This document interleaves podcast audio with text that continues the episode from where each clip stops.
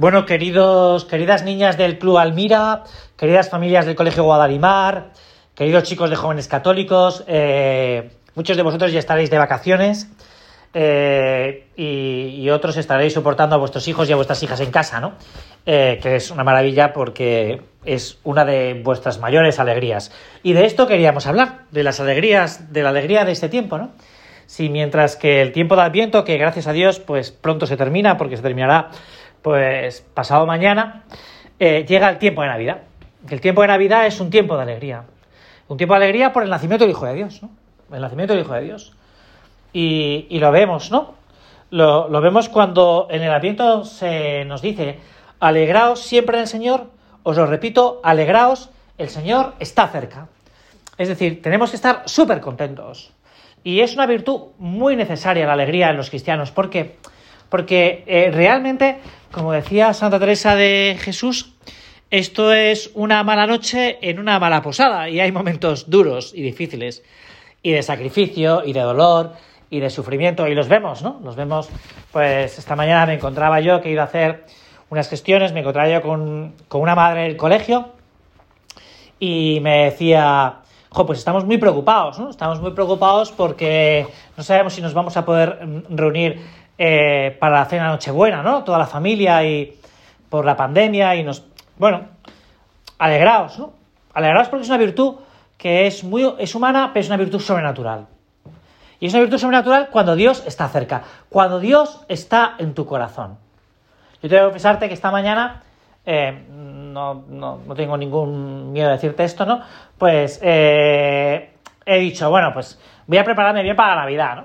¿Y qué he hecho? Pues me he ido a ver a un sacerdote amigo y, me irá a confesar, ¿no? ¿Para qué? Para estar muy cerca del Señor. Muy cerca del Señor. Para estar alegre, ¿no? Para poder recibir su acogida.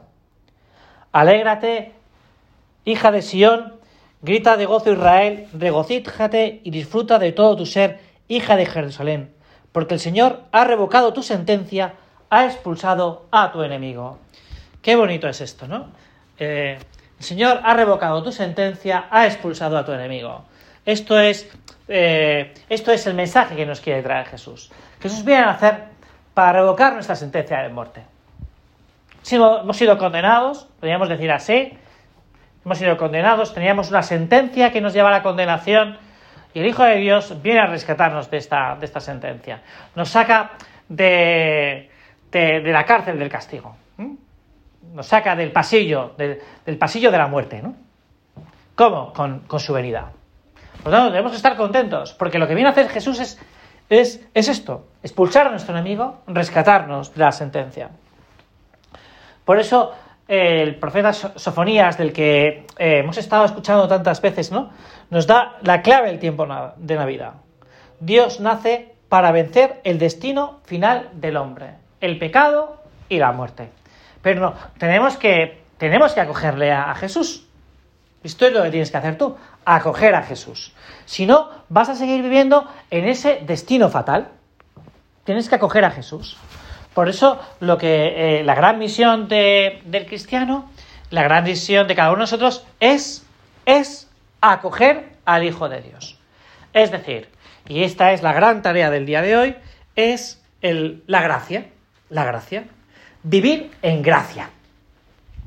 Si todos los días nos estamos poniendo un, un reto, un desafío, hoy el reto y el desafío es vivir en gracia. En gracia para acoger al Hijo de Dios en tu corazón. Es decir, mira, a lo mejor, pues, eh, si tienes esa oportunidad hoy, mañana, de acudir al sacramento de la penitencia, al sacramento de la alegría, ¿no? Pues no dudes en poder ir a confesarte. Eh, ¿Para qué? Para que realmente tu portal de Belén, esas pajas donde va a dormir el Hijo de Dios, que es tu corazón, sea un lugar limpio. Limpio. El otro día predicaba yo una meditación y les decía a las que me estaban escuchando que si, si ellas pensaban que eh, el portal de Belén, la casa de Nazaret, sería un lugar sucio, ¿no? Pues claro, José haría que el hogar fuera limpio, limpio, acogedor, cómo va a ser, cómo es de acogedor nuestro, nuestro hogar, nuestro corazón. Por eso esto es el reto, ¿no? Por, por, por consiguiente, la clave es saber cómo acoger la salvación. Y la vamos a encontrar la respuesta en Juan Bautista, ¿no? Juan Bautista, el precursor, eh, es muy interesante porque el precursor, cuando eh, se, se, da cuenta de que la gente está pensando, ¿no? Juan Bautista está pensando que él por sus obras, que son auténticas, ¿no? Y que es una persona coherente, ¿no? Eh, piensa la gente que puede ser el Mesías, él dice, yo no soy digno de desatar las sandalias del que viene detrás de mí. Es decir, nosotros tenemos que acoger a, al Hijo de Dios y con una con, una oración muy importante, que es una oración de adoración. De adoración. Pero claro, nadie puede adorar, mejor dicho, o es difícil adorar cuando no se está en gracia. No se, está en gracia, no se tiene la gracia de la adoración. Por eso te estoy insistiendo yo que este es el reto de hoy. El reto de hoy y mañana, ¿no? El que tú vivas en gracia.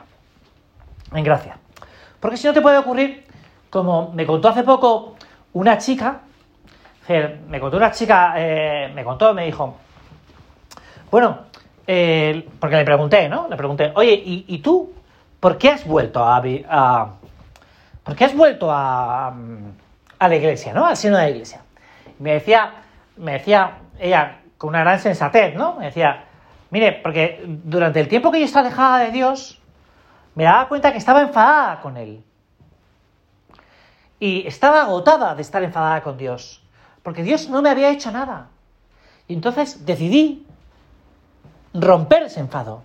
Ya no quiero estar más enfadada contigo. Y para eso le dije una cosa a Jesús. A partir de ahora te voy a escuchar. Y no ha parado de decirme cosas. Yo, la lección que quería que aprendieras, o que aprendiéramos todos, es ese que la gracia lo que hace es que rompe nuestros enfados con Dios. Rompe nuestros enfados con Dios. ¿Por qué voy a estar enfadada con Él, no? ¿O por qué te voy a ignorar? ¿Qué gano yo ignorando a Dios? Realmente no gano nada, ¿no? No gano nada. Es más, mi vida se queda un poco vacía, ¿no? Porque todo esto que lo ha hecho Él es como si lo quisiera dejar de mí, ¿no? Por lo tanto, yo te invito a que hagas una confesión profunda, profunda, ¿no? Eh, hace poco vino unas niñas de pequeñas, ¿no? Y me hizo mucha gracia porque me dijeron en determinado momento, don Fernando, quiero hacer una confesión profunda, ¿no? Y dije, pues muy bien, está muy bien, está muy bien, ¿no? Eh, y, sí, me parece interesante, una, una confesión profunda. Es decir, llegar a estas disposiciones finales, ¿no? A disposiciones finales, ¿no? Hay un tema, porque eso lo que va a hacer es limpiar la cierta mugre, ¿no? Que rodea de vez en cuando nuestra oración, que se pega a nuestro corazón, ¿no? Y eso es lo que nos va a hacer realmente acoger con alegría al Hijo de Dios. Eh, porque qué bien se está cuando uno ha sido sincero con Dios. Yo cuando terminaba la confesión de hoy le decía al Señor, ¿no? Le decía después, gracias Señor porque, porque me perdonas, ¿no? Y creo que esto es muy interesante. Gracias, Señor, porque me perdonas. Bueno, no quería seguir yo aquí levantando, contándome, pero creo que es muy bonito esto. Gracias, Señor, porque me perdonas. Una, una, una, una confesión eh, eh, profunda que es eh, una, una confesión sincera, una confesión con dolor de los pecados y con propósito de la enmienda. Qué bonito es esto, ¿no? El, el que decíamos cuando éramos niños, ¿no? Y esto nos daba, nos daba mucha alegría cuando veíamos el perdón de nuestra madre, ¿no? Mamá, esto no lo vuelvo, no lo vuelvo a hacer. Mamá, esto no lo vuelvo a hacer. Y veíamos la sonrisa de nuestra madre. Bueno, pues cuando nosotros le decimos a Jesús, a Jesús niño, que nos perdona, Jesús, esto no lo vuelvo a hacer. Pues nos liberamos, por ejemplo, del fardo de la, de la vanidad, ¿no? El fardo de la vanidad. El fardo, por ejemplo, del postureo falso, ¿no? Y nos libramos de eso que nos pesa tanto, ¿no? De qué dicen, qué dejan de decir, de esas comparaciones odiosas, ¿no? Por ejemplo, ¿no? O de esa codicia maliciosa, ¿no? Que, que pesa tanto porque es una mochila eh, pesada, ¿no? Bueno, pues vamos a, aprender, ¿no? Vamos a aprender de. Vamos a aprender y a intentar, pues, de verdad, eh, hacer una confesión profunda. Yo te invito a esto. Me dirás que a veces no es fácil, ¿no? Porque, jo, porque vamos a un sitio y no encontramos un sacerdote. Bueno, pues hoy es el día que, como decía San José María, hay que intentar a los sacerdotes matarles en, el confesionario, ¿no? Matarles a confesar, ¿no? A trabajar, ¿no? Bueno, yo creo que hasta el día 25 los sacerdotes creo que están dispuestos a confesar a quien haga falta, ¿no? Pues es que te acerques y, y hagas esa confesión de verdad profunda, sincera, contrita, con ese deseo de, de propósito de la enmienda. Bueno, pues nada, mañana ya es 24, así que nos tenemos que ir preparando poco a poco para este gran acontecimiento como es la venida del Hijo de Dios a las almas de cada uno, de la tuya y de la mía. Adiós y hasta mañana.